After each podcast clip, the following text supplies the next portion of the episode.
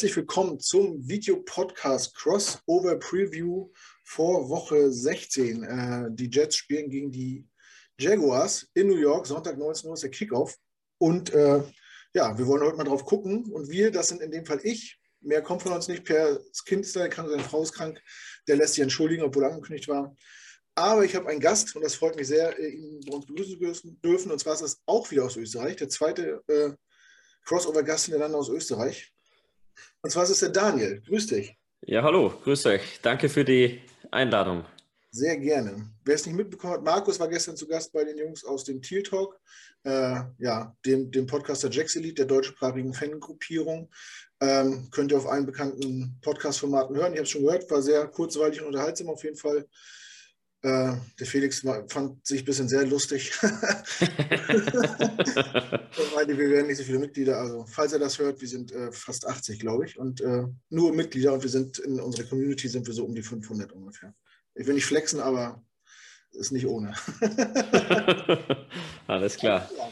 Äh, das muss ich mal loswerden. Ich, ich fand es zwar lustig, aber so ein bisschen wurmt dass er schon, wenn man so Spitzen gedrückt kriegt. Nee, wir haben, wir haben eh gesagt, äh, wir, wir, bewegen uns ja auf ganz, ganz dünnen Eis, vor allem was die Größe der Fangruppierung betrifft. Äh. Ja. Es, es geht ja äh, bei sowas auch mehr um Quantität und nicht um, äh, um, um, Qualität statt. Ja, eben, deswegen. Ja. ja klein, aber fein. aber so, so ganz fein, ja. Gut, äh, Daniel, ja, schön, dass du Zeit hast, freut mich wirklich sehr. Ähm, nutzt doch mal die Chance und stell dich kurz vor, stellt euch kurz vor, wer seid ihr, was macht ihr, wo findet man euch? Hau raus.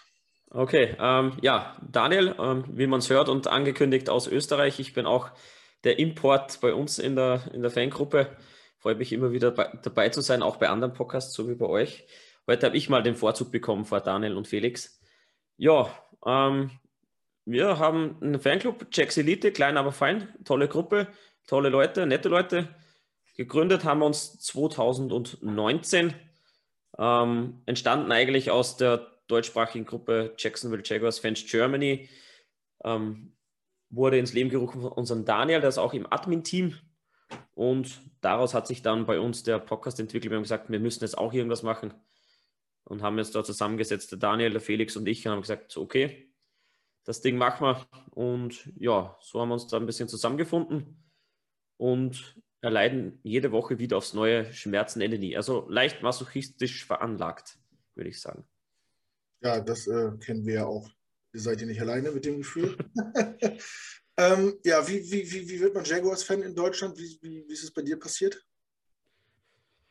Ja, irgendwie über Umwege. Ähm, man blickt so ein bisschen rein in die NFL. Was, was tut sich so? Man sucht sich Spieler raus, die, die irgendwie cool sind, die irgendwie anders sind ähm, ich mochte prinzipiell so ein junges, frisches Team. Und damals bin ich über Maurice, Maurice Jones-Drew in die NFL bzw. zu den Jaguars gestolpert. Bin da irgendwie hängen geblieben, keine Ahnung warum. Das war so 2011, 12. Ich kann es ehrlich gesagt wirklich nicht mehr genau sagen. Hatte noch nebenbei noch äh, Sympathien zu den ähm, Ravens, weil mir Flecko gefallen hat, aber ich bin dann eigentlich bei den Jaguars hängen geblieben und ja, seitdem es halt dann im, im Free TV läuft sowieso mehr NFL-affin und relativ bald den Game Pass für Europa gesichert und mhm. ab die Post, genau. Sehr gut. Ähm, wie groß ist eure Community ungefähr und wo, wo findet man euch? Auf, auf Facebook war das, oder? Ja, genau. Ähm, Facebook sind wir vertreten, ganz normal Jacks Elite, Jacks mit X geschrieben, ähm, auf Instagram und auf Twitter ebenso. Unsere Gruppe selbst, ja, ähm, ich würde mal sagen, aktiv in der Gruppe selbst, also Jacksonville Jaguars Fans Germany, da dreht sich eigentlich das meiste, wird am meisten diskutiert. Da sind wir, äh, ich müsste lügen, aber so um die 350 mhm. ähm, aktiv. Ja, sind natürlich ein bisschen weniger. 335 Mitglieder haben wir da jetzt. Und die Check-Seite selbst, ja, da haben wir 200 oder so. Mhm. Instagram ist eigentlich das meiste, da geht auch am meisten, aber das wisst ihr wahrscheinlich selber auch. Ja, ja. Genau. Das ist doch schon ganz ordentlich. Und äh, mit wie vielen Leuten seid ihr in der, in der Podcast-Crew? Zu Leuten dritt. Da sind wir zu dritt. Klein, aber fein. Ja. Und im Admin-Team haben wir noch ähm, Sabine, Heike und den Don dazu. Und wir teilen uns die Aufgaben fesch auf. Ähm, Heike ist immer unsere Preisfee, die gräbt immer alle möglichen Preise aus für unsere Gewinnspiele und Tippspiele. Gruß nochmal da raus an die Heike. Ja, Gruß an Heike, genau. Ähm, ja, gut Hast du dich kurz vorgestellt? Wer uns äh, regelmäßig verfolgt, der weiß, dass wir in der Regel so einen groben Ablaufplan haben, äh, wonach das hier äh, aneinandergereiht ist. Aber wir haben gedacht, die äh, tagesaktuelle Presse in Florida lässt uns gar keine andere Wahl, äh, heute anders anzufangen. Wir fangen heute nicht mit den Community-Fragen an, weil die sich äh, ja, oft wiederholen und überschneiden und wahrscheinlich hat daher auch äh, den letzten Tagen oft drüber reden wollen, müssen und auch drüber nachgedacht. Äh, ja, der Elefant im Raum, er ist weg. Ne? Trotzdem kommen wir nicht drum über ihn zu sprechen. Urban Meyer, äh, euer ehemaliger Head Coach, äh, hat ganze, was, 16 Spiele gecoacht, 15 Spiele gecoacht. Ähm, erzähl uns mal ein bisschen, ähm, Urban Meyer, was, was hast du damals von der Verpflichtung gehalten? Wie hat, hat sich das im Laufe der Saison irgendwie geändert, deine Ansicht zu ihm? Und was, was denkst du jetzt? War das der richtige Schritt oder war es ein Fehler, sich jetzt von ihm zu trennen? Ähm, Urban Meyer ist ja so ein richtiger Florida-Guy. Ähm, ich habe eigentlich geglaubt, er passt gut rein, ähm, ist verwurzelt ähm, dort und er kann was weiterbringen, er kann eine Culture bilden. Das war uns einfach ganz wichtig. Wir haben die letzten Jahre wirklich gelitten, haben ähm, Stützen verloren, haben eigentlich nie wirklich eine Culture aufbauen können, wo man sagt, okay, man kann jetzt, man kann sich verbinden, außer 2017 mit Saxonville. Da hätte man dran anknüpfen können, aber haben wir viel verbockt und jetzt haben wir dann den Scherbenhaufen und wir haben wirklich geglaubt, mit Urban geht was. Ähm, wir haben gestern wieder darüber gesprochen bei uns im Podcast. Vielleicht ist er einfach mehr so die Vaterfigur, was gut im College Football passt, aber mit gestandenen Männern in, im Profi-Football vielleicht einfach dann ja, auf Granit beißt. Wir haben uns das angeguckt, das war eine zwiegespaltene Personalie, aber ja, wir haben ihm alle eine Chance gegeben. Ob ihm die Franchise genügend Chancen gegeben hat, muss man sagen, ja, muss man hinterfragen. Ähm, wir hätten mehr Waffen holen können, wir hätten mit der O-Line mehr machen können, Defense vielleicht noch im Spur. Ja, zumindest wir haben es probiert mit vielen Assistant Coaches, ähm, die meisten in der NFL, die an, an Meyers Seite zu stellen, damit ihm der Umstieg leichter fällt. Und so im Laufe der Saison ist einfach keine Entwicklung oder wenig Entwicklung zu sehen gewesen, vor allem was Lawrence betrifft, was die Offense betrifft. Ähm, Joe Cull macht das mit der Defense bombenstark, da, da wollen wir auch gar nicht drum herum reden, aber was Offense und das gesamte Team betrifft, hat uns einfach die ganze Entwicklung gefehlt und das ist das große Problem. Und deswegen ist relativ früh die Kritik gekommen, okay, Meyer ähm, raus aus Jacksonville. Wir haben dann immer versucht zu relativieren, okay, wir sind im Rebuild, wir waren 1-15 Team, unser Team war scheiße, mach aus scheiße, kann man, ja, kann man schwer Gold machen. Ja, ähm, dann sind halt die Eskapaden dazugekommen, der Ausflug in die Sports Bar in Ohio mit dem Tänzchen. Äh, ja, da kommt im Nachhinein aus, das mit Lambo, mit dem Tritt gegen die Beine, ähm, ja, Eskapaden über Eskapaden den Lockerroom verloren und schlussendlich, Gott sei Dank, der, der der Cut von Shed Khan, dass ich gesagt habe, okay, das Vertrauen hat es sich verspielt, das hat er auch nicht mehr zurückgewonnen und deswegen der Schritt. Laut Khan war es keine sportliche Entscheidung, sondern das, das fehlende Vertrauen, das er in einen Headcoach braucht. So. Ähm, meinst du, da gab es auch äh, intern so ein bisschen, also von der Mannschaft, von den Lockerroom-Guys, so ein bisschen Druck auf den Owner? Ähm, ja, dass, dass, er, dass er den Room verloren hat und dass, dass es auf jeden Fall eine Änderung äh, eintreten muss? es ist relativ bald geschrieben worden, er hat den Lockerroom verloren. Man hat ihn aber trotzdem nach dem Sieg gegen die Bills gesehen, um Arm in Arm mit, mit Keyplayern. Ähm, sehe ich nicht ganz so, dass er es verloren hat. Es dürfte eine Meinungsverschiedenheit mit Marvin Jones gegeben haben, relativ oder zumindest kurz vor, vor der Entlassung. Ja, sie haben das anscheinend wie Männer geklärt und ausgesprochen. Ähm, ich denke, da sind einfach schon so viele Sachen zusammengekommen, dass man irgendwann gesagt hat, okay, komm, wir brauchen, wir brauchen den Richtungswechsel. Und ich glaube, das hat auch Marvin Jones angesprochen, wir müssen was bewegen. Und da wird es halt zum, zum Streik gekommen sein und hat dann auch das Trainingsgelände verlassen. Man musste ihn zurückholen. Ja, ich, ich glaube, das System war einfach, das war einfach alles schon so zusammengefahren, dass man sagt, okay, man muss sich von Urban trennen. Hat man alles getan, um Urban performen zu lassen? Glaube ich nicht. Mhm. Aber hat er was dazu beigetragen? Glaube ich auch nicht. Ähm, er hat das wirklich falsch gehandelt und so Eskapaden, das, das darf einfach nicht passieren. Ja.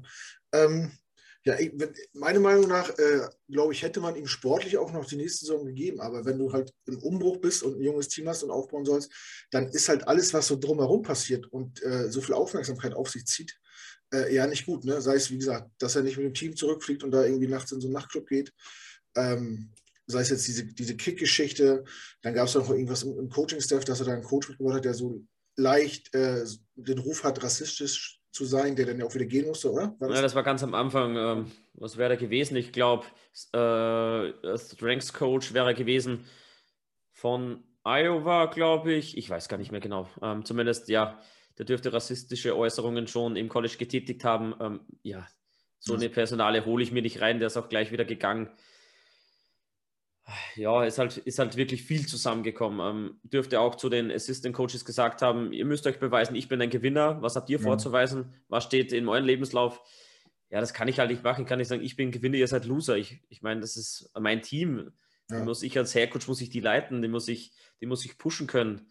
Aber gut, äh, einfach wirklich falsch gehandelt. Er hat das fast dann wirklich zum Überlaufen gebracht. Ja. Denkst du denn so grundsätzlich, dass so ein, so ein alteingesessener College-Coach, der auch wirklich sehr erfolgreich war, äh, dass man den nicht einfach in die NFL verpflanzen kann? Ist, ist der Unterschied, die Mentalität dann doch so, so weit weg? Man, man sieht es bei anderen Beispielen, ähm, wo es halt nicht geklappt hat, der, der Umstieg vom, vom College in die NFL.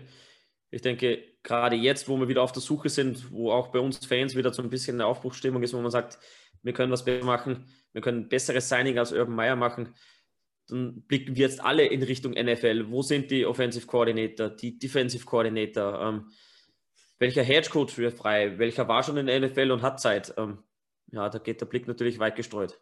Hm. Ja, das glaube ich. Ähm, ja, ist halt die Frage. Ne? Also ich glaube auch, so, so, wenn du so einen jungen College-Coach holst, der so drei, vier Jahre College gemacht hat und so, so ein junger Heißsporn ist mit vielen wilden Ideen und so, den kannst du noch nehmen. Aber wer so in diesem, mit diesem System so verwurzelt ist, dass man halt diese äh, Vaterfigur ist und äh, immer pusht und motiviert und ja, vielleicht auch Druck macht, äh, den man in der NFL nicht machen kann mit irgendwelchen Stipendien, äh, dass die weggenommen werden oder so. Das juckt den NFL-Spieler nicht. Wenn du dem sagst, der, du spielst nicht, sagt er, ist mir egal ich habe doch meinen Check hier, was, was wollt ihr von mir? Das ist natürlich auf dem College noch ein anderer Schnack. Ne? Da kannst du die Leute noch äh, ja, quasi äh, ein bisschen klein halten oder ein bisschen mehr Druck ausüben. Äh, das ist natürlich in der NFL mit erwachsenen Männern nochmal noch mal was anderes. Aber gut, wird man sehen. Hast du denn eine, eine Tendenz, so äh, Favoriten, was, äh, was ein Coach angeht?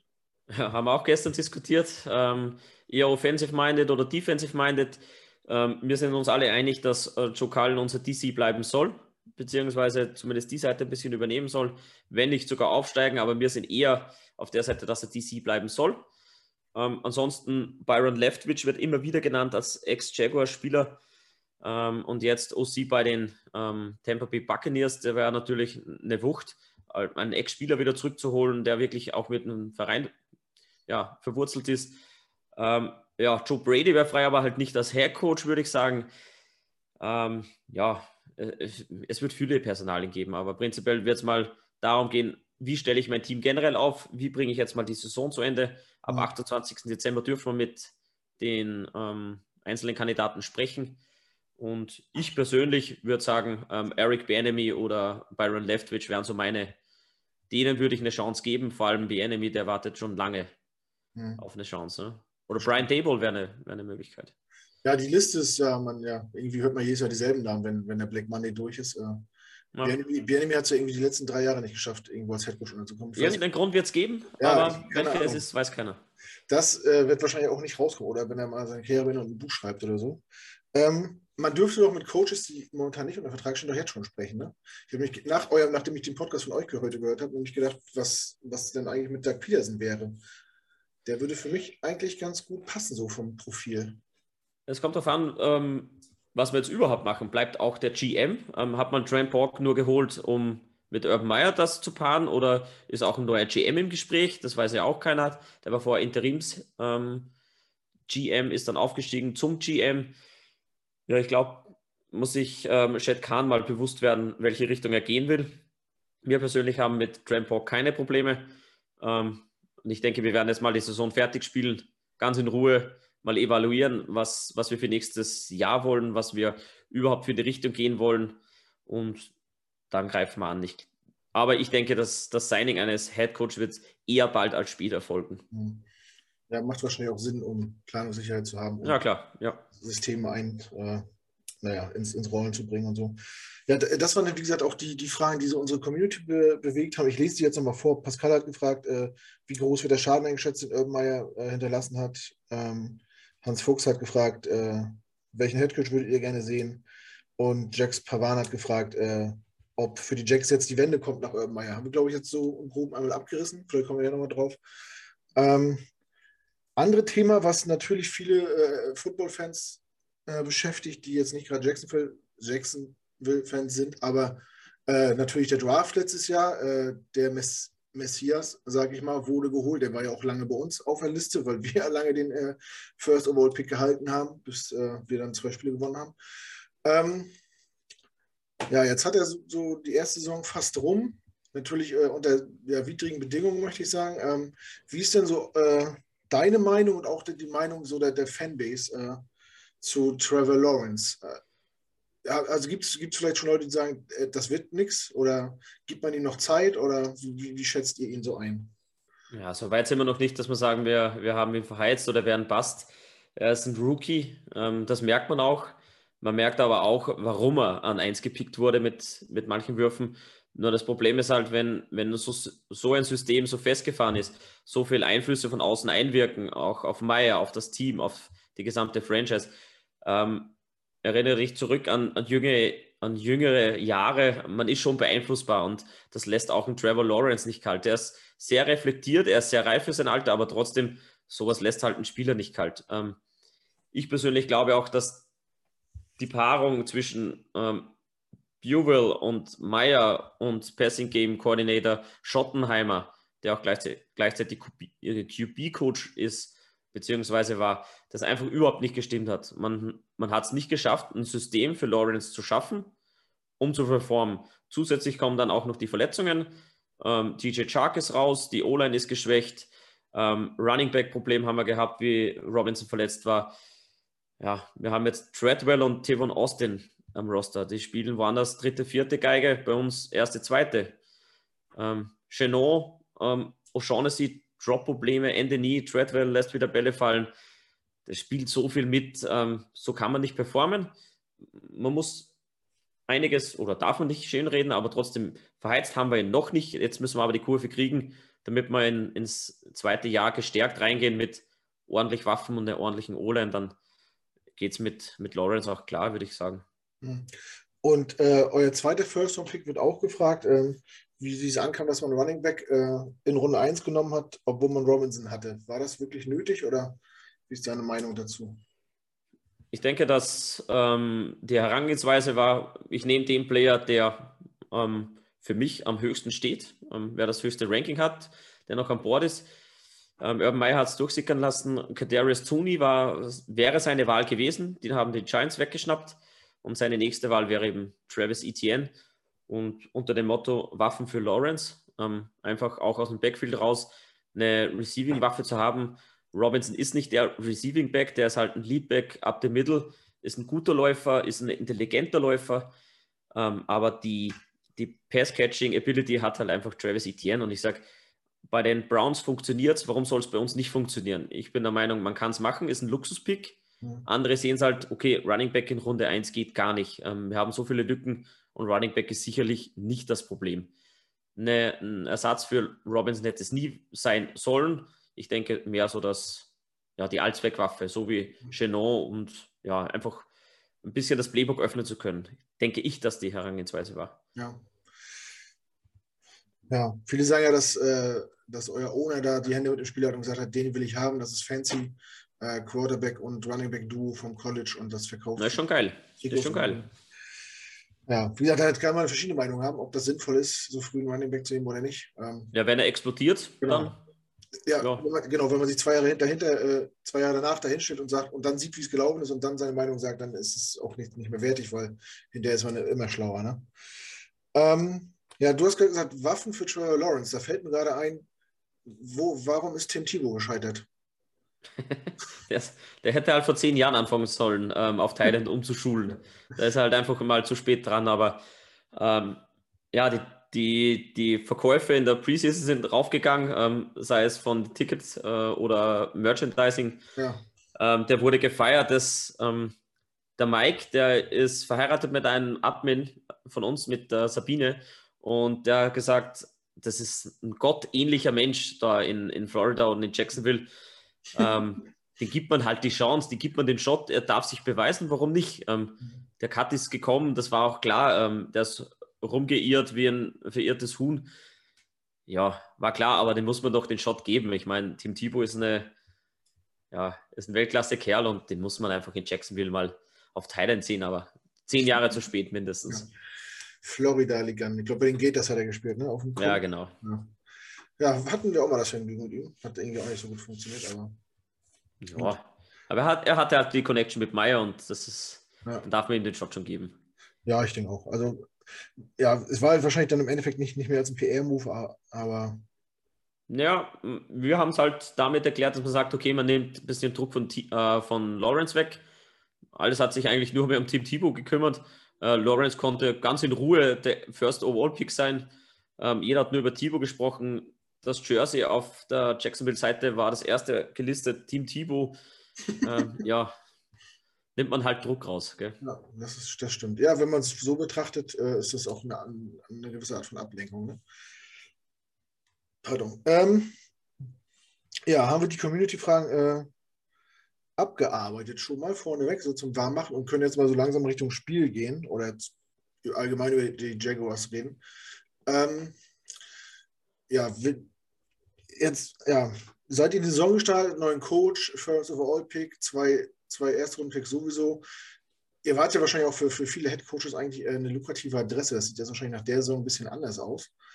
Ähm, aber grundsätzlich, wie seid, wie seid ihr als Fans in die Saison gestartet? Was habt ihr erwartet? Ähm, Gerade in Bezug auch auf, auf eure Division. Äh, also wie, wie lief denn sonst die Free Agency noch? Was habt ihr noch so geholt?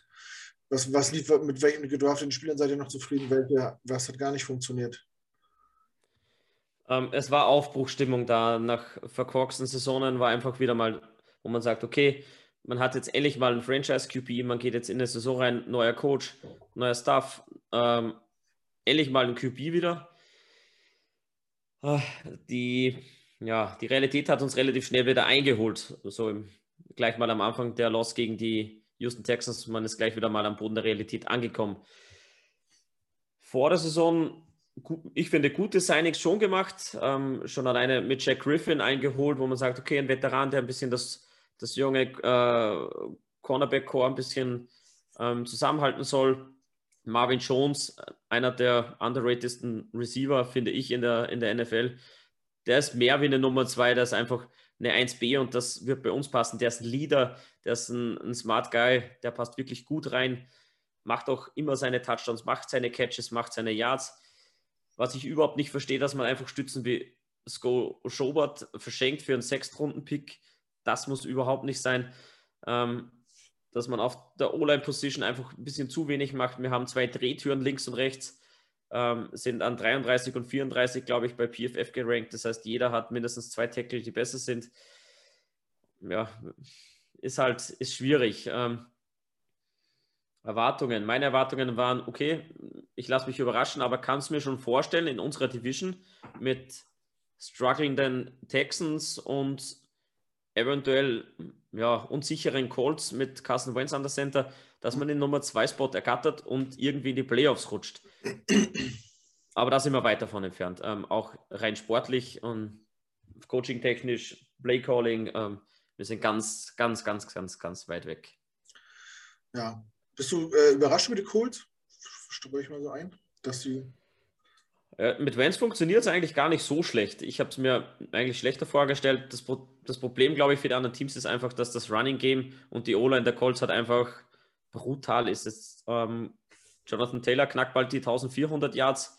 Mhm. Ja, ist halt ist eine Wucht. Ähm, wenn du das Running Game nicht binden kannst, man hat es gesehen, mm, jetzt in dieser Woche, was hat Carsten Wentz geworfen? 57 Yards. Ja, fünf, fünf angebrachte Pässe, glaube ich. Ne? Ja, ähm, Jonathan Taylor hatte zwölf Rushing Attempts mehr als Wentz Passing Attempts, glaube ich, oder so. Also, das, ja, ist enorm. Da brauche ich keinen Quarterback, wenn ich es so mache. Nee, aber gut, am Ende geht es ja darum, die Spiele zu gewinnen. Ne? Aber ich bin auch, ich hätte die Colts nicht, äh, nicht mit so einem Rekord gesehen. Äh, Nein, wir auch nicht. Ähm, bei uns Felix war noch ein bisschen der, ja, Pessimist würde ich nicht sagen, aber eher Realist. Der hat gesagt, okay, wir waren 1-15 Team wir werden jetzt kein, weiß ich nicht, äh, 9-8-Team, keine Ahnung, oder irgend sowas. Äh, ein bisschen am Boden bleiben. Ja, der hat es am Ehren vorgesehen. Er hat gesagt, vier Siege, das heißt, das ist noch drin. Ja, ja man, man lässt sich ja auch äh, immer so schnell mitreißen. Also zumindest ist es bei mir so. Ne? Man, dann ist lange keine Saison, man hat immer nur Draft und Free Agency und man sieht die Namen, die da so, die so kommen und die man verpflichtet hat. Dann kommen die ersten Videos aus dem Trainingscamp und die ersten Highlight-Videos und dann denkt man, oh mein Gott, klar, wir waren nicht gut und wir werden nicht viel besser, aber wenn alles gut läuft und sich keiner verletzt und die anderen ein bisschen, dann eventuell. Ja, genau, genau. Und dann nach vier Wochen sitzt du da und denkst, oh Gottes Willen. Ja, genau. Ja gut, wir sitzen ja da quasi im selben Boot. Ja, ja, eben. Ne, ist immer schön, wenn man mal, äh, ich äh, spreche auch mit Leuten, die haushoch favorisiert sind oder deutlich mehr Spiele gewinnen im Jahr als wir. Äh, deswegen ist es immer gut, wenn man jemanden auf Augenhöhe findet. Ähm, ich habe letztens auch schon mit dem äh, er ist ja Trophy von den, von den Texans gesprochen.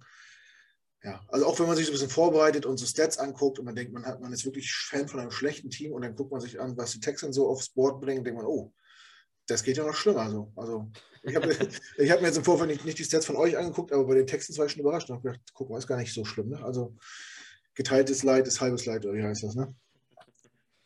Ähm, jo, warte kurz. Die haben wir auch schon. Ja, wo, wo, äh, wie hast, hast du die, die, ähm, die Jets ein bisschen verfolgt im, im Jahr oder, oder, oder gar nicht? Also, oder jetzt im Vorfeld zum Podcast? Kannst, kannst du grob, grob einschätzen, unsere Stärken, unsere Schwächen oder? Mm. Weg? Ja, Draft habe ich gern mitverfolgt, weil ich gespannt war, wen ihr an zwei pickt. Zach Wilson ist halt, ähm, ja, Small College. Ähm, aber ich denke, richtig gemacht. Er braucht dann einfach Zeit für die Entwicklung. Mhm. Ihr gebt ihm auch die Zeit und er entwickelt sich auch. Das ist, glaube ich, ganz, ganz wichtig. Seit beim laut die, die Rankings der NFL, die kann man jetzt sehen, wie man will, aber zumindest an 50, was das Passing Game betrifft. Und das ist die obere Hälfte, mit dem kann, kann man leben. Ähm, Defense, glaube ich, ist eure größte Schwäche. Ähm, viele Verletzungen auch. Äh, ja, da können wir attackieren, hätte ich jetzt persönlich gesagt. Ähm, aber eure Offense, ich finde sie nicht schlecht. Ähm, jetzt ist ja euer Running Back wieder zurückgekehrt nach IA, glaube ich, gell? Ja. Okay. Ja, ähm, mit, mit Coleman und Ty Johnson habe ich persönlich ja im, im Fantasy, den mag ich. Oh. Ja. Ja, also für, für einen dritten Running Back ist er immer gut. Das stimmt. Er hat leider letzte Woche ähm, drei offene Bälle fallen lassen, die fast auf die Nummer geworfen worden sind. Also nicht ganz akkurat jeder Ball, aber als Profi in der NFL sollte man die fangen. Das war und das war jeweils, glaube ich, der dritte Versuch und dann ist man immer nach dem, äh, nach dem nicht gefangenen Ball von ihm äh, vom Feld gegangen. Das hat, das hat ein paar Spuren hinterlassen äh, bei den Jets-Fans, deswegen ist, sind viele auf ihn gerade nicht so gut zu sprechen. Aber, aber er, ja auch, auch schon gute Spiele gemacht. Äh, wo du gerade den Draft ansprichst vom letzten Jahr, was mich nochmal interessieren würde, gab es bei euch intern Leute, die gesagt haben, äh, auf jeden Fall nicht äh, Trevor Lawrence an eins nehmen? Gab es so eine Stunde? Wenn sie da waren, dann waren sie ganz leise, hätte ich gesagt. Ähm, Trevor Lawrence, jeder sagt immer Generational Talent. Ähm, lassen wir jetzt mal das Generational weg. Er ist einfach ein irrsinniges Talent. Er ist extrem klug, er ist smart, er, er ist ein Athlet, er ist einfach ein Quarterback, er ist ein Prototyp, er ist gut gebaut. Ähm, jetzt müssen wir einfach nur das rauskitzeln und das ist eben das, was wir oft nicht schaffen, aus Quarterbacks irgendwas rauszukitzeln. Ähm, das ist jetzt aber die Aufgabe unseres hoffentlich bald neuen Headcoach, neuen OC und auch neuen Passing Game Koordinator. Den Bubel und Schottenheimer will ich nicht mehr in Jacksonville sehen. Ja. also wir haben uns auch mit viel mit, mit Trevor Lawrence auseinandergesetzt, weil wir, wie gesagt, auch äh, lange den ersten Pick inne hatten. Ja, und bei uns war es tatsächlich gespalten. Viele haben gesagt, äh, noch ein Jahr mit Sam Darnold gehen. Dass das nicht die Lösung gewesen wäre, hat man jetzt, glaube ich, in Carolina gesehen, wo er ein besseres Umfeld hatte und auch nicht funktioniert.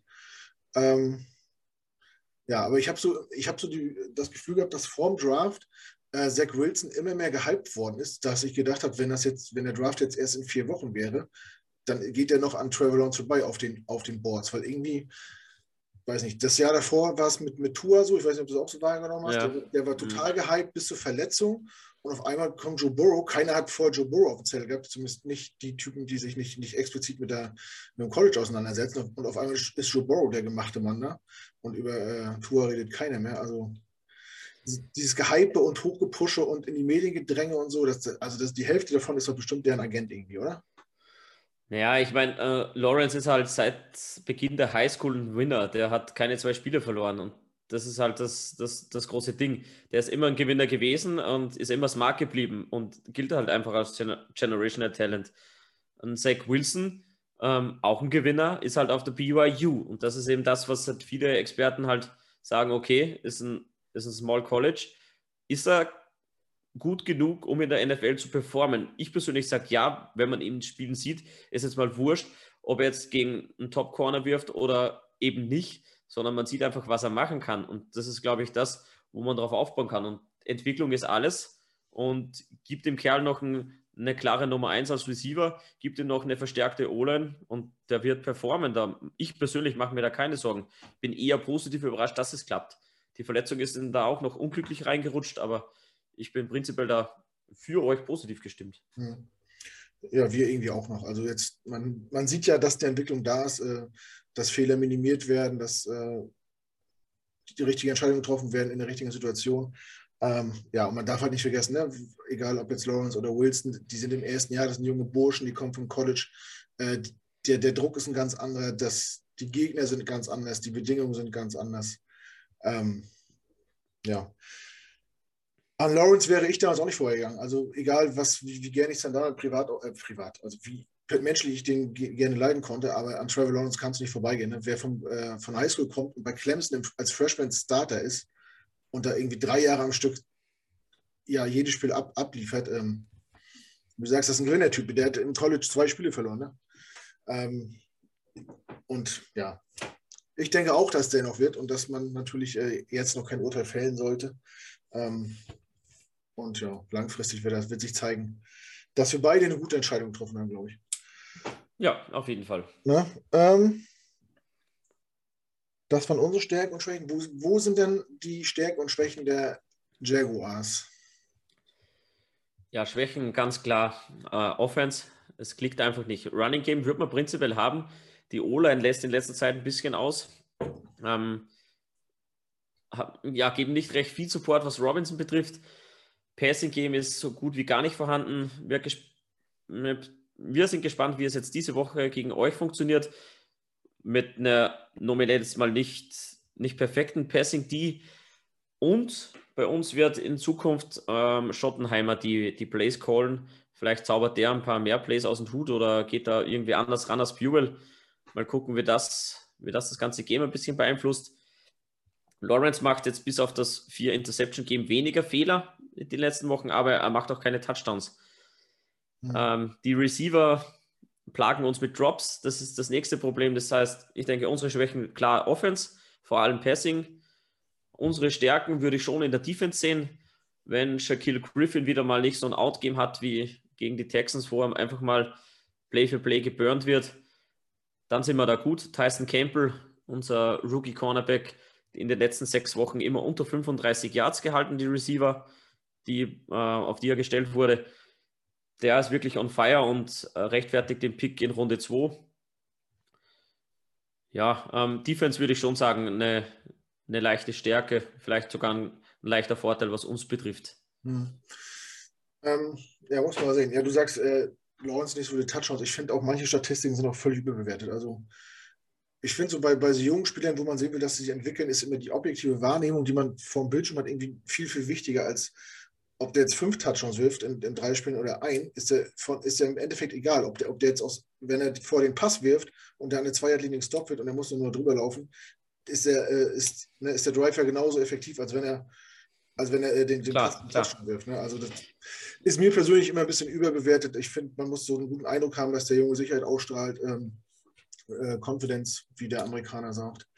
Ähm, und dann wird er schon. Ja, ähm, pass auf, unsere, unsere Stärke war mal die Defense Anfang der Saison. Über, eigentlich über Jahre war das eine Unit, über die wir uns nie Sorgen machen mussten, aber im Laufe der Saison ist das so, boah, so schlimm geworden. Äh, es sind natürlich viele Leute weggefallen vor der Saison, schon während der Saison. Äh, wir haben im Backfield, glaube ich, nur junge Leute, Late-Round-Picks oder Leute im zweiten Jahr oder so. Ähm, Salah schwört ja auf den Foreman-Rush, also ganz selten, dass wir mal blitzen und wir tun uns verdammt schwer, Druck auf den Quarterback aufzubauen wir haben gegen Dolphins gespielt, die nicht für ihre O-Line bekannt sind äh, und haben es irgendwie nicht auf die Kette gekriegt. Ähm, ja, wenn wir mal geblitzt haben, dann kam immer ein Inside Run und ja, der fünfte, also ne, der fünfte Rusher ist quasi ins Leere gelaufen, weil, weil der QB gar nicht den Ball hatte. Ähm, Backfield ist ganz gut. Linebacker ist eine absolute Katastrophe dieses Jahr. Wir ver verpassen Tacklings. Äh, wenn wir zum Tackling rankommen, dann lassen wir uns vom, vom Running Back den Stiffarm geben und äh, zu Boden drücken. Ganz, ganz furchtbar. Und sogar die Dolphins haben es geschafft, gegen uns ein sehr effektives Laufspiel aufzuziehen. Ähm, ich glaube, das sollte euer, ja, eure Herangehensweise sein. Aber auch eure Coaches werden ja hoffentlich auf Videos gucken und äh, das selber schon erkannt haben. Ähm, ja, was, was, was würdest du denn sagen? Was sind denn, äh, was sind denn so die Keys to win the game? Was, was, was müssten denn die Jets machen, um euch zu schlagen? Wie wäre dein äh, ein, bisschen, ein bisschen ins Laufen reinkommen. Ähm, mit Play-Action haben wir, haben wir immer wieder Probleme gehabt, wenn das Laufspiel beim, beim Gegner funktioniert. Da tun wir uns ein bisschen schwer. Ähm, wir müssen jetzt gucken. Jetzt ist Rayshon Jenkins, unser Safety, raus. Das heißt, äh, Rookie Andre Cisco rutscht rein. Der hat diese Saison fast gar nicht gespielt. Ähm, wie sich der macht, der ist prinzipiell ein Ballhawk, war es auch am College. Ähm, was er jetzt wirklich in der NFL zeigen kann, das werden wir sehen. Da vielleicht ähm, können sie tief gehen. Ähm, Andrew Wingard, unser anderer Safety, der hat Up and Downs. Sieht aus wie Kid Rock und manchmal spielt er wie ein kleines Mädchen. Das ist immer ja, Licht und Schatten. Ähm, Linebacker, Linebacker ähm, haben wir oft in der Coverage ein bisschen Probleme. Miles. Jack ist schnell, der ist auch dran, nur ähm, Wilson halt eben nicht. Ähm, da haben wir oft Probleme. Ja, ähm, prinzipiell würde ich sagen, ähm, Medium-Distanzen wählen. Ähm, mit Slants haben wir oft Probleme. Ja, das ja schwer zu sagen. Und Speedy Guys fügen uns oft wirklich Schmerzen zu. Ja, ähm, eine, eine gute Balance, würde ich sagen, zwischen Run, Pass und ja, so kann man es circa zusammenfassen. Ja. Ja, das ist auch so ein bisschen das, was sich bei uns etabliert hat über die letzten Wochen. Ähm, ich weiß nicht, ob du es mitbekommen hast, unser äh, OC stand ja anfangs der Saison an der, an der Sideline, weil äh, Zach Wilson das gerne so wollte. Und mit der Verletzung von Wilson ist er oben in die Box gegangen und das Play-Calling war von einem Spiel zum anderen ein ganz anderes. Äh, die Offense hat einen riesigen Schritt nach vorne gemacht. Das Playbook ist gefühlt doppelt so groß. Es werden Trickspielzüge gemacht und kreatives Laufspiel. Also das sieht, das sieht wirklich, wirklich gut aus. Ähm, ja, muss natürlich auf Dauer umgesetzt werden. Und zu den Stärken gehören halt, äh, wie du es auch uns gerade vorgeschlagen hast, äh, kurze und mittellange Pässe auf Tight Ends, auf Running Backs, äh, auf Slot Receiver. Ähm, uns bleibt auch gar nichts also Wir haben auch gar keinen, gar keinen richtigen äh, X-Receiver gerade. Äh, Corey Davis ist verletzt, Elijah Moore ist verletzt. Denzel Mims ist leider nicht das, was sich viele erhofft haben, wie es zurzeit aussieht. Ähm, deswegen, ja, so mit Crowd und Barrios. Äh, die Titans wurden im, im Catching-Game letztes Spiel gut eingesetzt. Das sah echt gut aus teilweise. Äh, das war es dann auch schon mit Titans. Das Blocken haben die nämlich nicht erfunden. Das sah nämlich furchtbar aus. Ähm, und dann hilft ja auch ein Catching Titan nichts, wenn er nicht blocken kann. Und Michael Carter ist natürlich äh, ein Name, der uns sehr viel hilft, weil der sehr variabel ist, weil der äh, äh, beim, beim Lauf wirklich für, den, für, für jeden Inch kämpft und äh, auch im Passspiel schon gute Ziffern abgeliefert hat. Ähm, ich hoffe, das wird unsere Strategie sein gegen euch.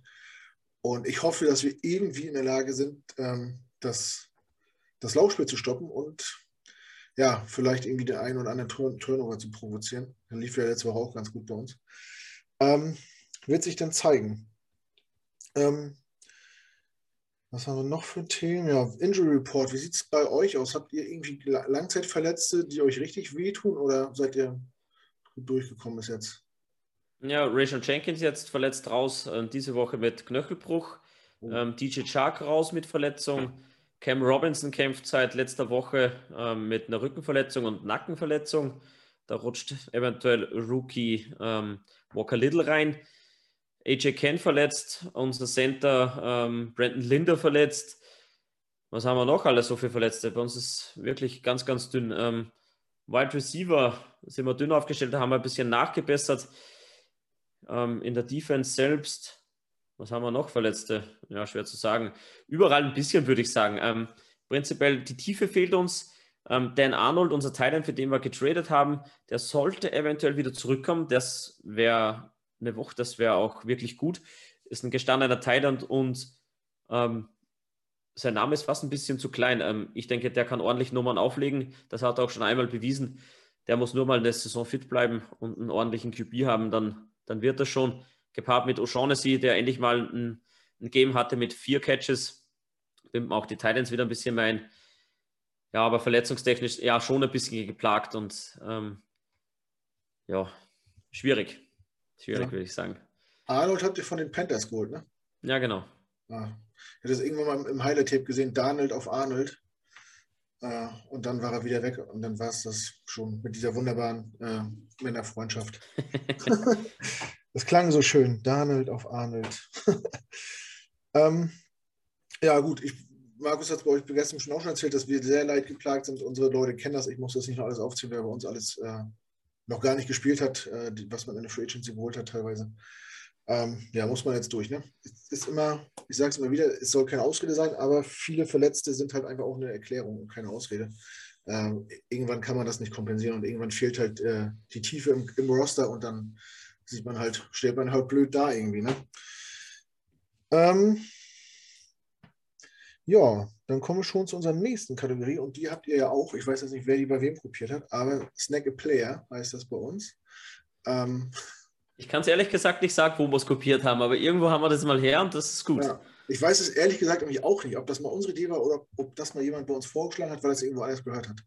hat ähm, ich will also auch wir haben es sicher woanders gehört, aber ich weiß nicht mehr wo. Ich finde es aber witzig. Also ich will, ich will ja auch gar kein Patent da irgendwie darauf anmelden, weil es irgendwie eine, eine, äh, eine, coole Nummer ist, äh, die Meinung der anderen mal zu hören, wie wir diese favoritisieren.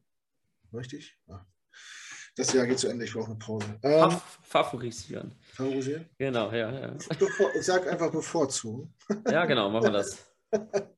ähm, ja, hau mal raus. Welchen Jet willst du gerne in Florida sehen? So, gestern haben wir, du hast den Tilford gehört, ja? Ja. Ähm, ich gehe mit Corey Davis, das hat mir ja der Felix weggeschnappt und Corey Davis nehme ich, nehme ich auf jeden Fall, wir brauchen Wide Receiver Help. Und Corey Davis, ich glaube, der wird sofort einen Upgrade geben. Wen hattest, hast du gestern? Äh, Tucker oder Beckton? Nee, ich bin die gegangen. Achso, du hast Quinn genommen, ne? Ja, genau. Quinn Williams, stimmt. Ihr wart ja, ihr wart doch so viele Leute, da kann man durcheinander kommen. Ja, wir waren gestern mal zu fünft. Das war eine, eine tolle, lustige, äh, lustige Runde, ja. ja. Aber ihr habt gestern auch wirklich schon alles, alles abgegrast, was, äh, was Rang und Namen hat bei uns. Ähm, das sind so die Namen, die wir dann auch immer hören von unseren Gästen. Der Maker Beckton ist halt auch eine, ist auch eine, eine Erscheinung an, ja. an Mensch. Ja. Das ist ein ganz schöner Koloss. Das Problem, was wir halt mit ihm haben oder was, was, viele, was viele befürchten, ist, dass dieser Körper nicht gemacht ist für Leistungssport. Dass, äh, dass so ein Knochenapparat einfach nicht äh, permanent 180 Kilo durch die Gegend tragen möchte. Und dann wahrscheinlich noch im Sprint und mit Abbremsen und hinfallen und wieder aufstehen. Wir hoffen sehr, dass der wieder auf die Beine kommt, aber irgendwie, ja, man hört irgendwie so wenig und das, kommt mir, das macht mir kein gutes Gefühl. Aber Corey Davis, ja, ähm, den haben wir von den Titans geholt. Genau. Deswegen, deswegen, kennt ihr den wahrscheinlich auch. So ja, den kennen wir ziemlich gut.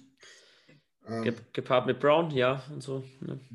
Die Titans fanden ihn ja nicht so gut und waren gar nicht traurig, dass er weg ist, weil die meinten, dass er immer die wichtigen Bälle fall, fallen lässt und Kontakt scheut und ins Ausgeht, statt den extra Jahr zu gehen und so. Aber er hat bei uns nicht schlecht gespielt. Er hat einen vernünftigen Vertrag gekriegt. Also er ist nicht, nicht overpaid, finde ich. Ja. Er, er, verdient angemessenes Geld.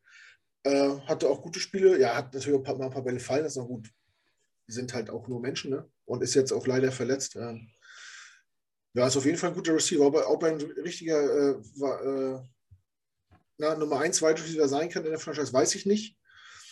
Aber auf jeden Fall ist er ein guter Receiver, der auf jeden Fall äh, uns hoffentlich noch Freude bringt. Aber den, ich, kann, äh, ich kann den Pick verstehen, also nachvollziehen. Ähm, ich würde, genau wie Markus gestern, auch Josh Allen nehmen, weil äh, Pass Rush einfach schön ist und Spaß macht und weil wir einfach mit dem, was wir zurzeit da haben, äh, nicht durchkommen. Ne? Wenn wir mit viermal Rush gehen und nicht noch einen Blitzer zuschicken, tun wir uns halt sehr schwer, zum Quarterback durchzukommen. Und äh, Josh Allen ist schon beeindruckend, kann man sich gut angucken. Und gerade wenn man sich das Spiel gegen die Bills anguckt, äh, was er mit seinem Namensvetter gemacht hat, das sah, das sah, schon gut aus. Und das war ja auch Markus Begründung gestern, dass Josh Allen dann öfter auf Josh Allen äh, treffen wird.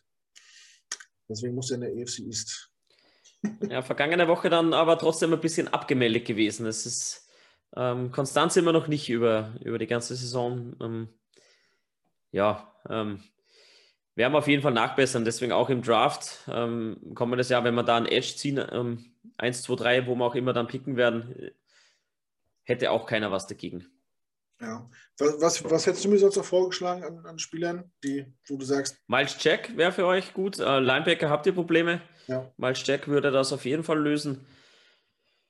Uh, Wide Receiver würde ich jetzt bei euch gar nicht so den Need sehen, ähm, wenn Corey Davis da ist. Ähm, eine klare Nummer 1 haben wir jetzt auch nicht wirklich, den wir euch geben könnten. Mit ja, Zach Wilson Seite gut besetzt. Ähm, Running Back, ja, Michael Carter. Passt. Passt. Habt ihr irgendwas im Backfield, was man noch anbieten kann? Ja, Robinson kann man immer anbieten. Äh, nee, ich meine äh, Defensive Backfield. Also, äh, ah, Defensive Backfield, ja. Ähm, klar, Tyson Campbell ist ein Rookie, aber ich glaube, der wird sich mausern und ist dann bei uns die klare Nummer 1 auf Cornerback. Shaq Griffin, ja, ich glaube, einen Veteranen würde ich euch jetzt nicht rüberschicken. Hm. Ähm, Safety, wir sind mega hyped, was Andrew Cisco betrifft. Ähm, sei gespannt, was am Wochenende kommt. Entweder es wird eine Katastrophe oder der fängt euch zwei Bälle runter. Da, da kann dazwischen alles dabei sein. Genie und Wahnsinn liegen echt. Äh, ja, schon irgendwo, ja. ja. Gut. Ähm, ja, dann äh, würde ich sagen, tippen wir mal, wenn du möchtest. Magst du sowas gerne oder sagst du, oh, lieber nicht?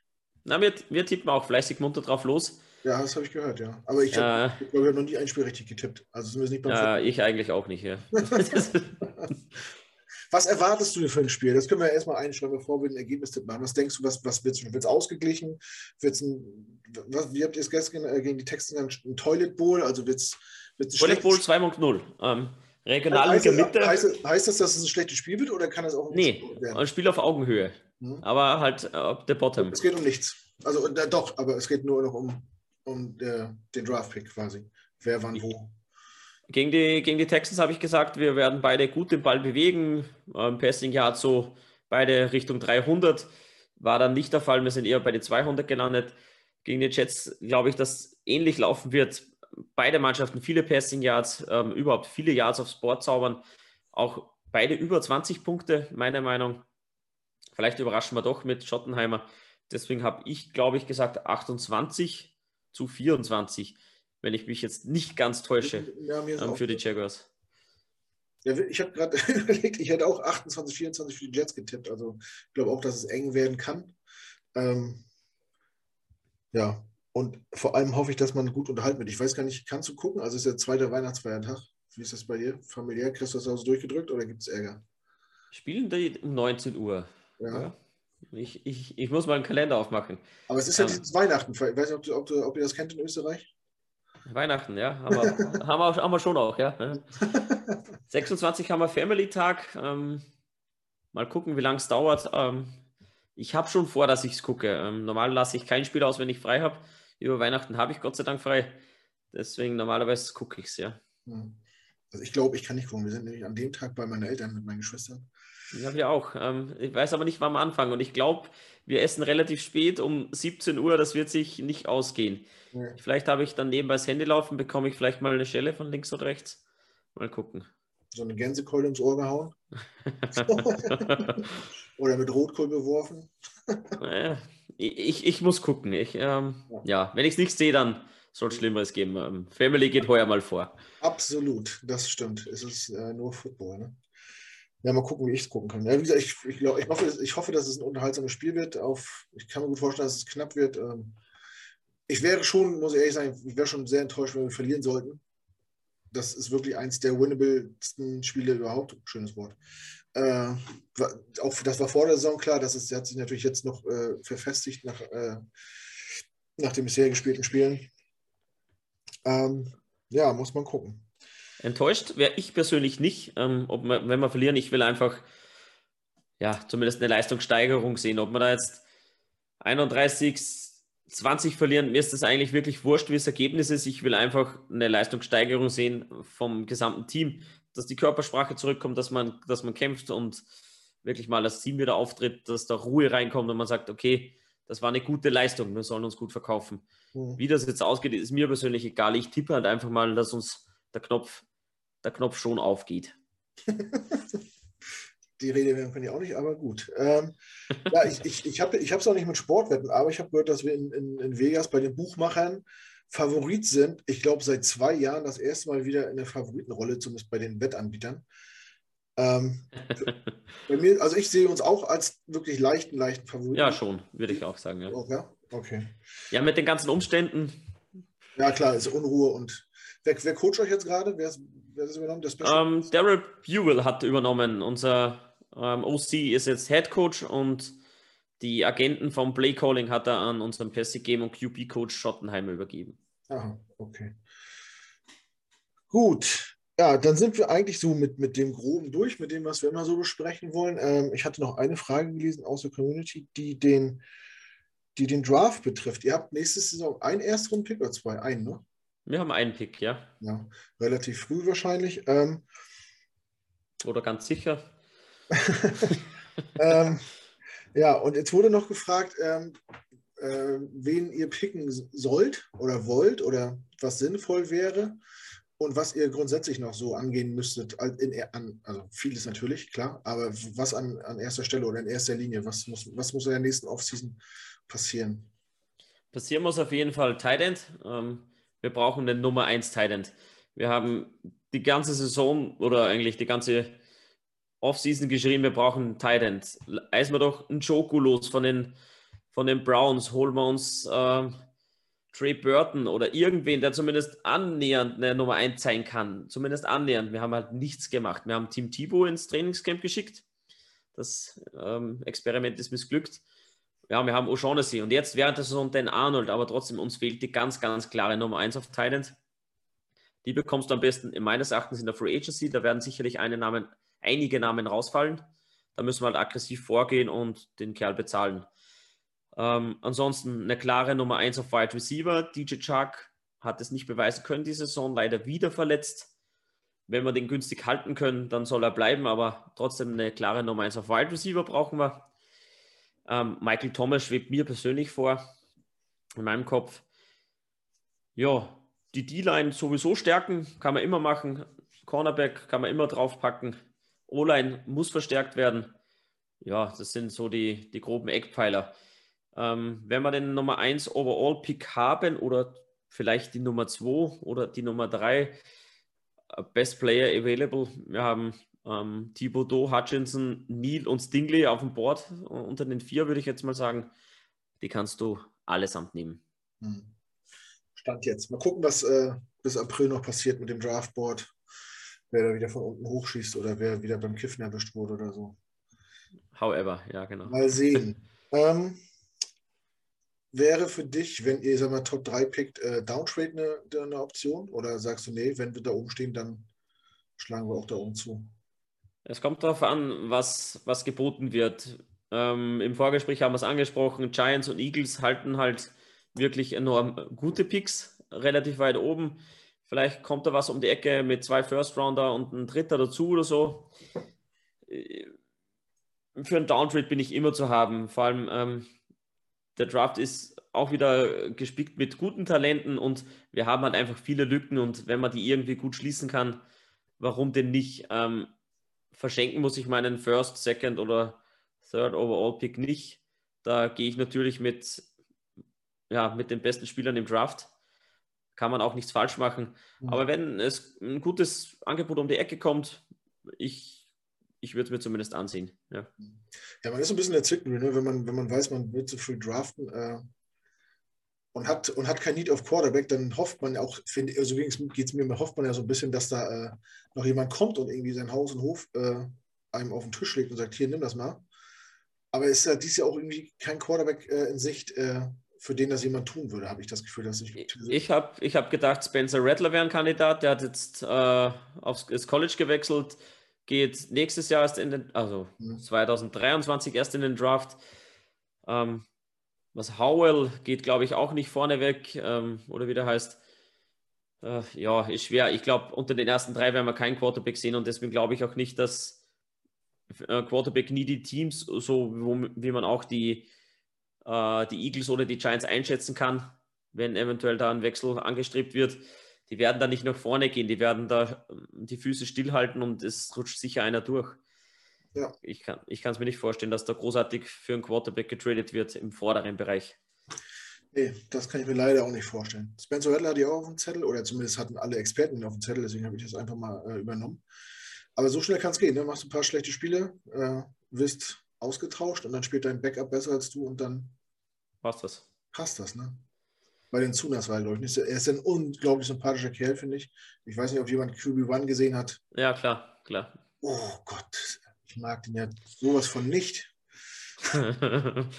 ja, das sind halt die, die jungen Kerle, die dann mit der Kamera begleitet werden, eine, eine rosige Zukunft vor sich haben. Ist halt schwer, da musst du, das musst du gebacken bekommen. Das passierte halt bei Lawrence und Wilson sicher nicht. Hm. Das ist halt die Frage, ob man so junge Kerle äh, dann schon mit der Kamera begleiten muss, weil ich finde, er hat sich nicht gut verkauft. Ich Überhaupt nicht. Ich kann mir nicht vorstellen, dass irgendwer sagt, oh, der ist aber richtig nett. Wie der mit seiner Freundin spricht, ist ja cool. Und mit seinem Backup-Quarterback, den er dauernd verarscht. Ist ja voll lieb von dem. Also. Es gibt ja ähm, genügend Serien, was da irgendwo im College äh, spielt, äh, mit den Community Colleges und so. Mhm. Und da zeigen sich wirklich Charaktere raus. Und wenn die dann in der NFL landen, denen vergönne ich es. Aber ja. Spencer Rattler, der, ja, wie du sagtest, ja, nicht die ja, besten Umgangsformen pflegt. Ja. Das war ja noch Highschool bei dem, ne? Die haben ja auf dem Highschool gebildet. Das war Highschool, ja, genau. Und da sind, wie alt war der da? 16, 17? Ich weiß nicht, ob man den da schon von der Kamera zehren muss. Äh, und ihm da schon das Gefühl geben muss, er ist ein Superstar, weil dann wirst du ja in so eine Rolle reingedrückt und verhält sich ja irgendwann auch so, wie als wenn du mal Mariah Carey bist oder so. Keine Ahnung, was das noch wird mit dem, aber äh, ich, jedenfalls mochte ich den nicht. Und er, er, sieht auch komisch aus. Nicht, dass ich nicht auch komisch aussehen würde, aber er sieht auch komisch aus. ähm, ja, dann habe ich jetzt alle Fragen und meine Liste abgearbeitet. Ich weiß nicht, haben, hast du noch ein Thema, über was wir sprechen wollen? Brennt dir noch was unter den Nägeln? Sagt man das so, ja. Was wäre dein Lieblingspick? Jetzt seid ihr ja momentan an drei, oder? Ja, drei? Ja, ja. Na, vier seid ihr. Vier.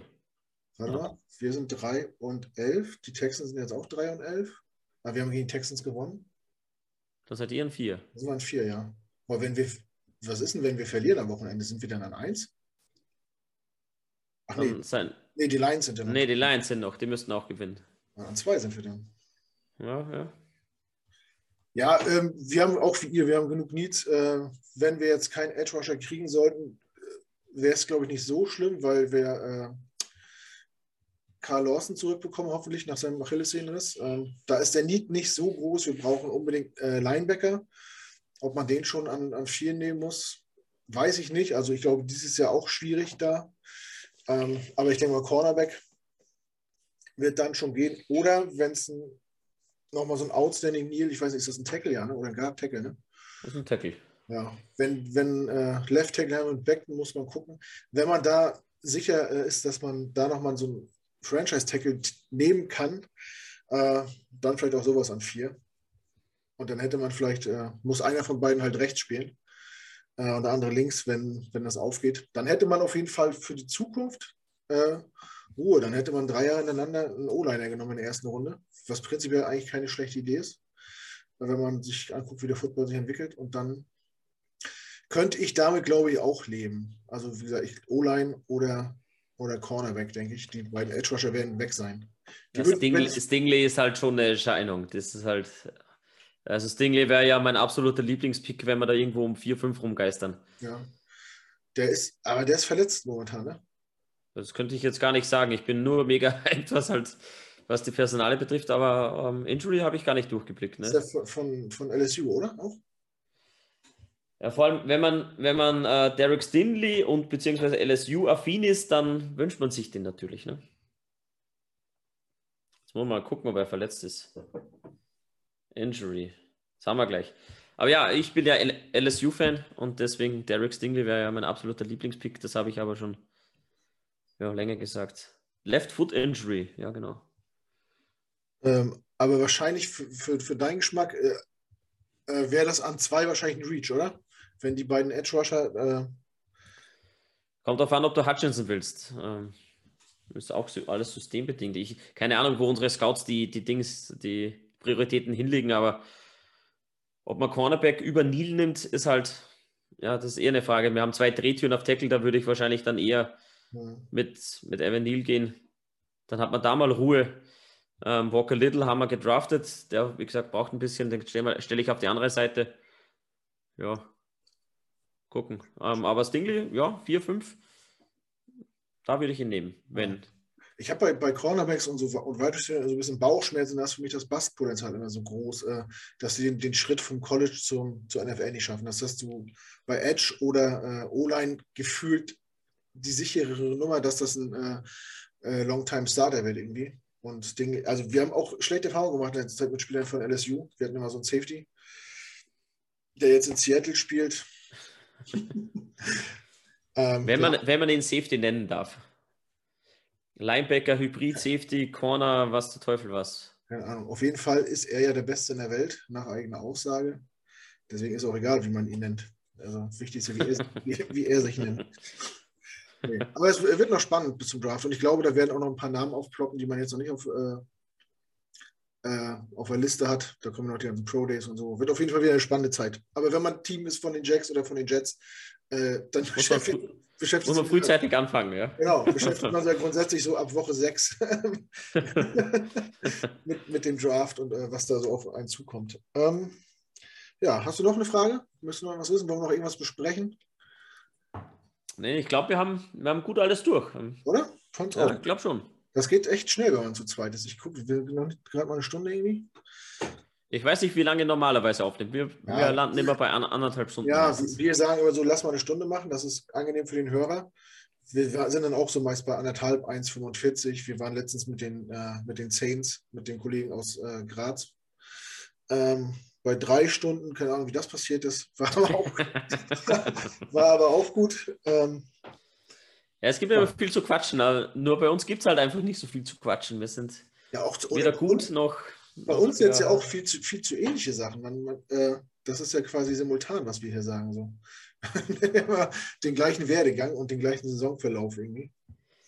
Ja, bei uns wird sich halt einfach wieder viel in der Offseason tun. Ähm, wir sind immer Offseason ähm, Super Bowl Champ die gewinnen wir die Offseason meistens, da sind wir immer alle so mega hyped und ja. schlussendlich holen uns die Realität wieder ein. Ja. Aber wenn wir jetzt wirklich Urban Meyer hinter uns lassen und einen, einen geilen Headcoach sein, wieder im Draft ordentlich zuschlagen, unser massiges Cap Space rauspulvern, in geile Spiele investieren, in nachhaltige Spiele investieren, dann haben wir die Offseason schon wieder gewonnen, das sage ich dir jetzt schon.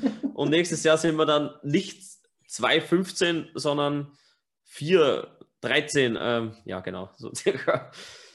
Mal schauen. Hey, mal sehen, wir werden ja wahrscheinlich nächstes Jahr wieder gegeneinander spielen. Wenn wir Wird sich wohl ausgehen, ja. wir werden von unserem Division-Platz nicht mehr wegkommen. Ähm, dann können wir nächstes Jahr nochmal auswerten, wie es gelaufen ist.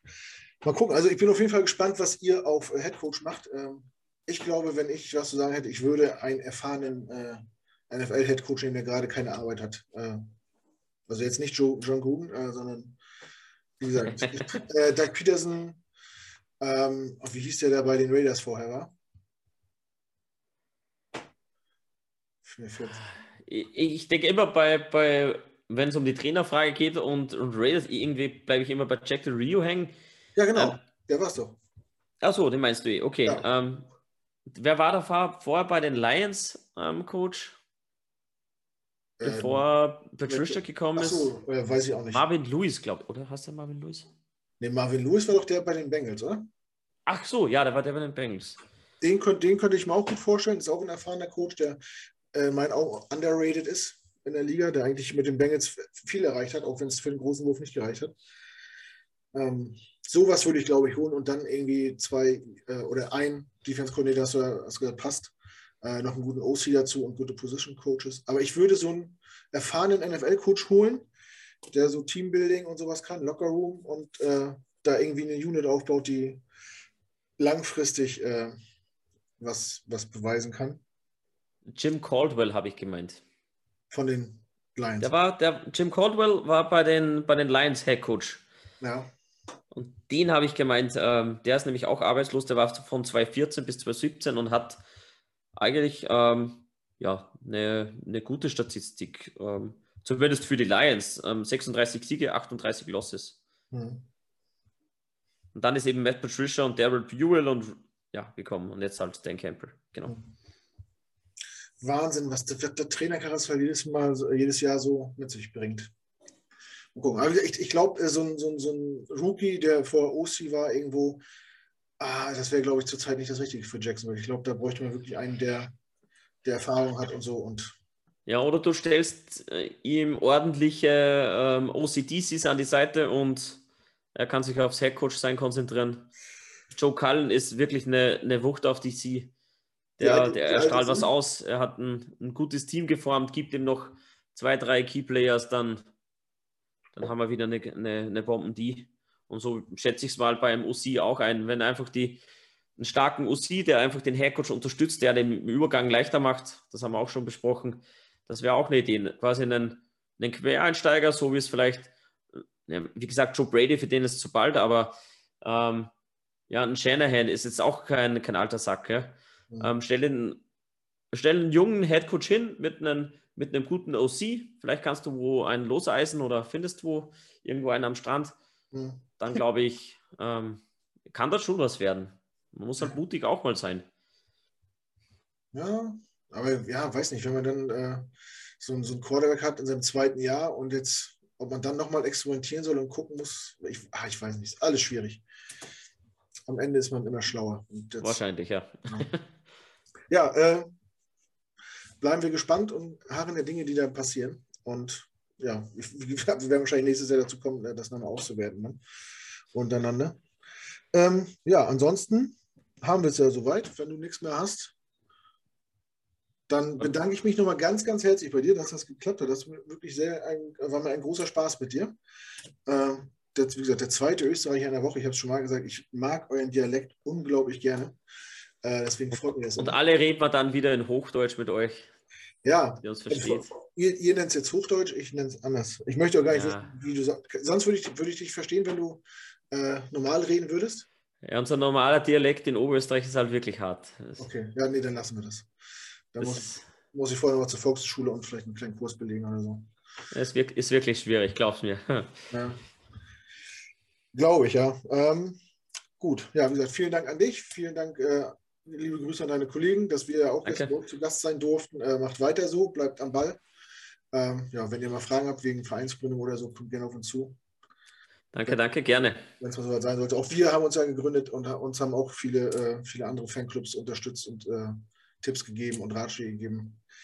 Ähm, ja, Football is Family, das kaufe ich immer nicht ganz so, das geht mir ein bisschen zu weit, aber trotzdem ist es ja eine, eine Bubble, die eigentlich gut miteinander klarkommt und mittlerweile gut vernetzt ist und ja, ich finde es halt, halt einfach geil, dass da eine, eine wirklich klasse Community in Deutschland entstanden ist und man hat immer gern Gäste da von anderen Podcasts und das wächst alles schon so zusammen. Man knüpft gute Kontakte, man trifft sich mal, macht mal eine Watchparty.